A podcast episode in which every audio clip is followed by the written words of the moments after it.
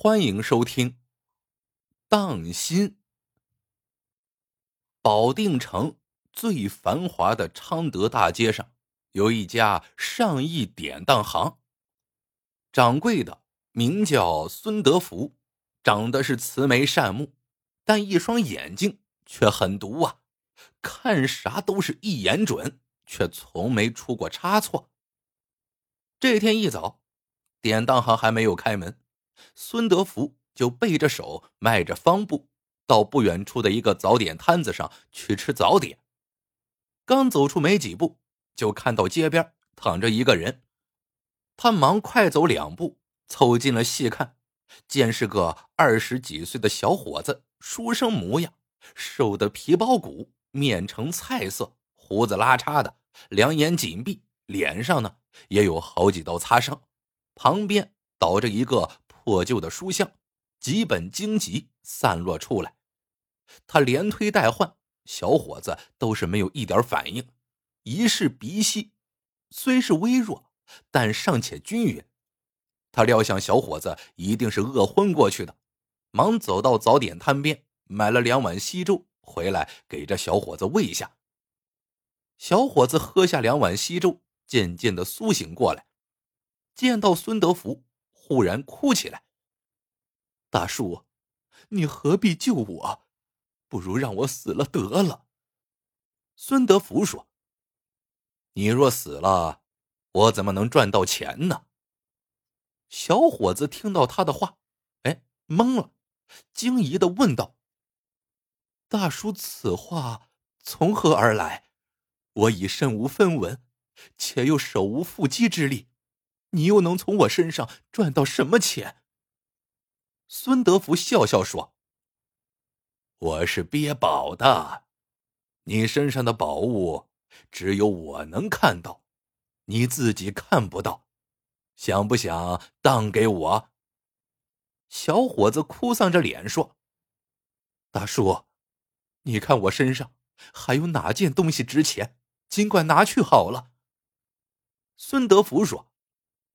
君子一言，驷马难追。你跟我到当铺里写当票吧。小伙子就这么迷迷糊糊的跟着他来到了当铺。孙德福拿过当票，写好之后，小伙子接过一看，瞠目结舌。原来，孙德福要收当的乃是他的心，当银十两。小伙子结结巴巴的说。你收了我的心，我就死了，还要银子何用？更何况，你若挖的我的心，那就是害命，是要杀头的。大叔怎会如此糊涂？孙德福笑道：“我当然没那么糊涂，更不会现在就挖你的心。但等到我需要的那天，自然有法子取过来。”小伙子一咬牙说：“日后再娶，也比今天饿死了强。我这颗心就当给你了。”两个人当即签字画押。孙德福这才知道，小伙子名叫程一伟。孙德福收好当票，交给程一伟十两当银。这程一伟揣着银子，欢欢喜喜的走了。晚上。老板滕春查账，查到那张当票，不觉惊疑的问：“掌柜的，你怎么输了一颗心呢？”孙德福笑笑说：“那秀才去乡试，还没走到省城，就已如此落魄，咱不帮他一把，怕是啊，要饿死在半路上了。救人一命胜造七级浮屠，还是啊。”帮他一把吧。腾春也是个善良的人，听孙德福这么一说，就点了点头说：“也是啊，这张当票就烧了吧。”孙德福道：“还是留着吧，我想，或许还有用得上的地方。”腾春把当票交给他，孙德福就给收进了一个精致的箱子里。这张当票放在箱子里，一放就是十几年。自然，程一伟也没来赎当。这一年，保定城遭受了百年一遇的蝗灾，蝗虫漫天漫地的卷过来，把庄稼和野菜、野草都吃了个一干二净，就连猪毛、牛毛、羊毛也吃了个干干净净，庄稼颗粒无收。就是想吃野菜，那都是挖不到啊！百姓们生活困难，艰难度日。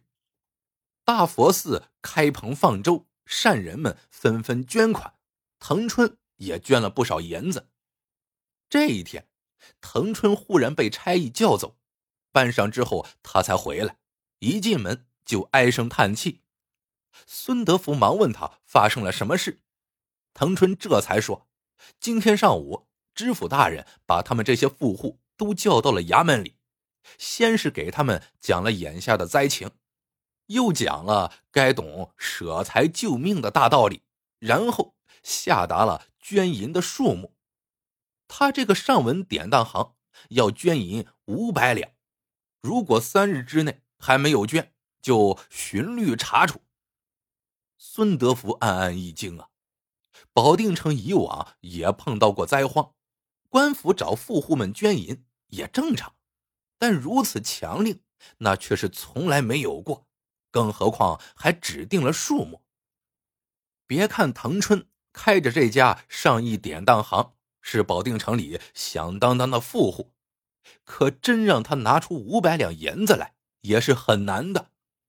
他不觉问道：“咱没做过违章破律的事，向来是守法经营，怕他作甚？”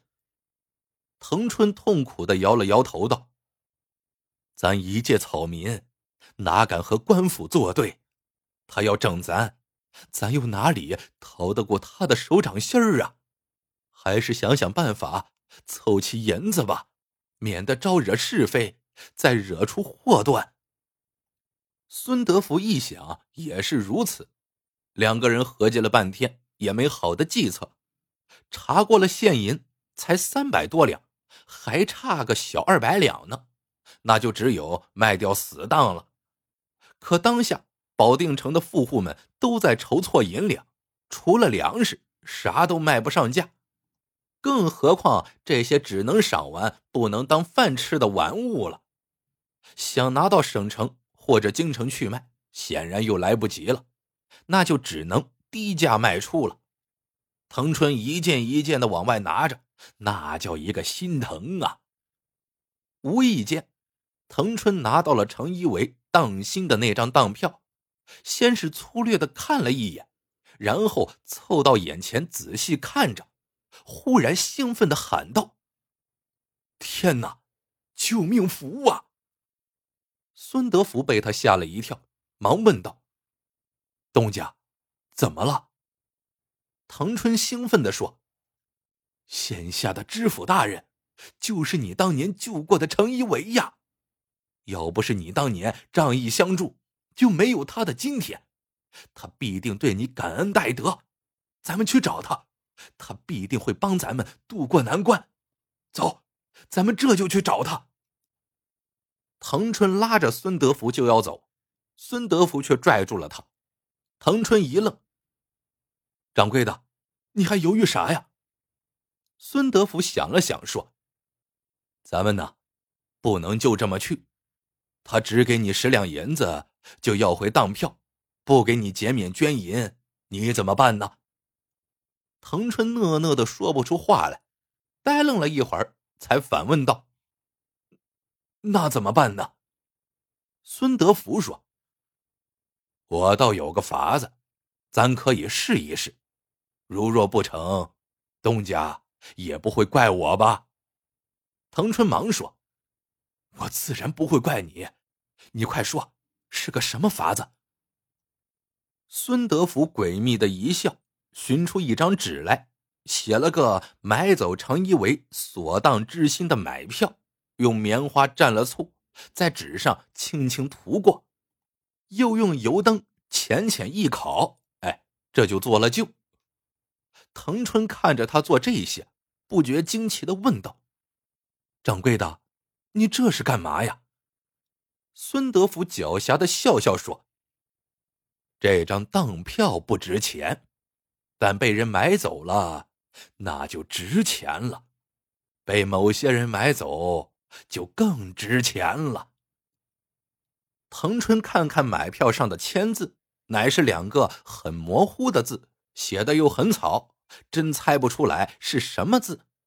孙德福却小心翼翼的揣上这张买票，和唐春出了门。来到府衙，程一维听说是当年的救命恩人来了，赶紧出来迎接。孙德福一看，程一维早已不是当年落魄书生的样子了。长得又白又胖，官威十足，心下就明白了几分。程一伟把他们领到后堂，谢过了当年的救命之恩，然后问道：“先生此来，当是有事吧？但凡本官能够办到的，定然在所不辞。”滕春迟疑着说道：“大老爷命我捐的银子，能不能降一降？”这一下子拿出五百两来，确实困难。程一伟摆了摆手说：“别的事都好商量，只有这件事商量不得。百姓们生活困苦，吃了上顿没下顿，随时都有饿死的可能。你们这些富户不捐银子，谁来捐呢？在本官的地面上，绝对不许出现饿死人的事情。”一句话，把滕春给噎了回去。滕春不知道该说什么，转脸看着孙德福，孙德福却像是什么都没有发生，平静的说：“大老爷一脸福相，前途不可限量。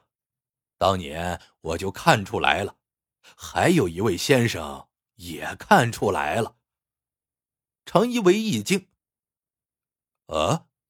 还有这事儿，孙德福就讲出了他已经编好的一段故事。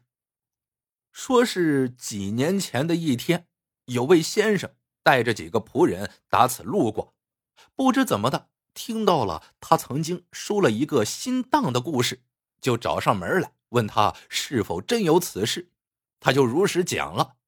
那位先生点了点头说：“哦，原来。”是程一伟呀，先生果然好眼力。程一伟年纪轻轻就已在任上做出了一番成绩，前途不可限量啊！先生收了他的心，知道了他的心思，那可真是要风得风，要雨得雨呀。孙德福忙给他解释说，自己虽然是收了程一伟的心当，但跟他并无缘分。至今未有通感。那位先生拍了拍脑袋说：“我听说了这张当票，忽然就想到了程一维的事。看来我们是有通感的，不如我就买下这个当吧。”那位先生就掏出了一百两银子，买下了这个当，还写下了买票。程一维听后惊得跳起来。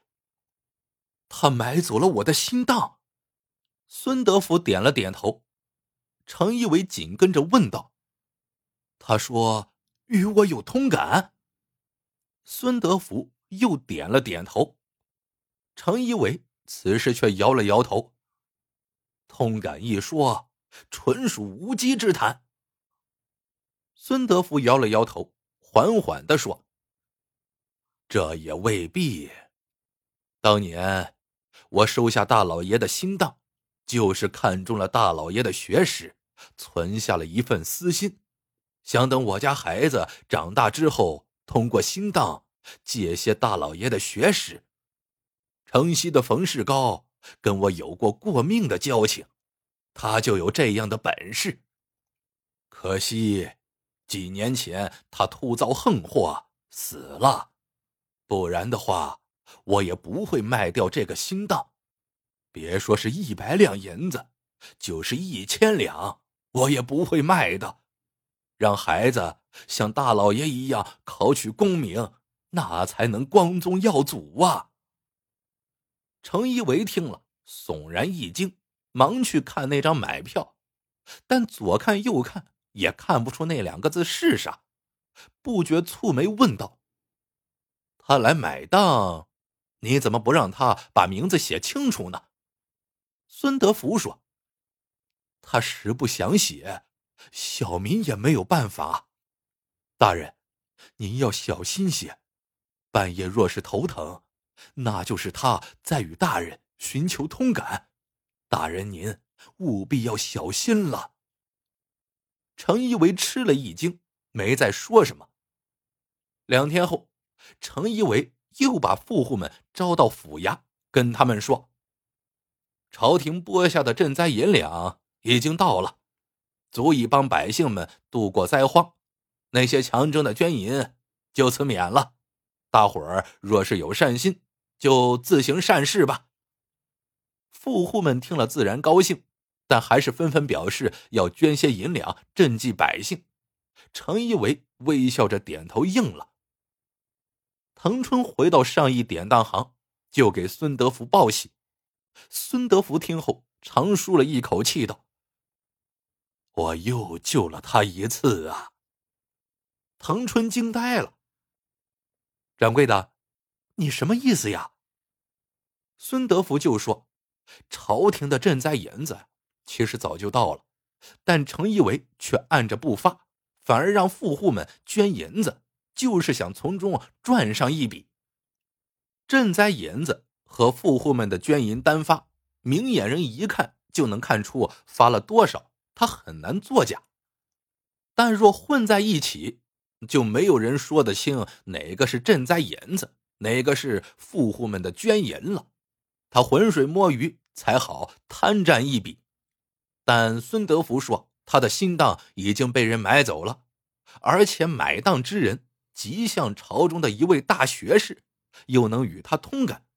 他想贪占的心思，只怕被大学士感知了，再派人调查，那他就死定了，灭九族也未可知啊！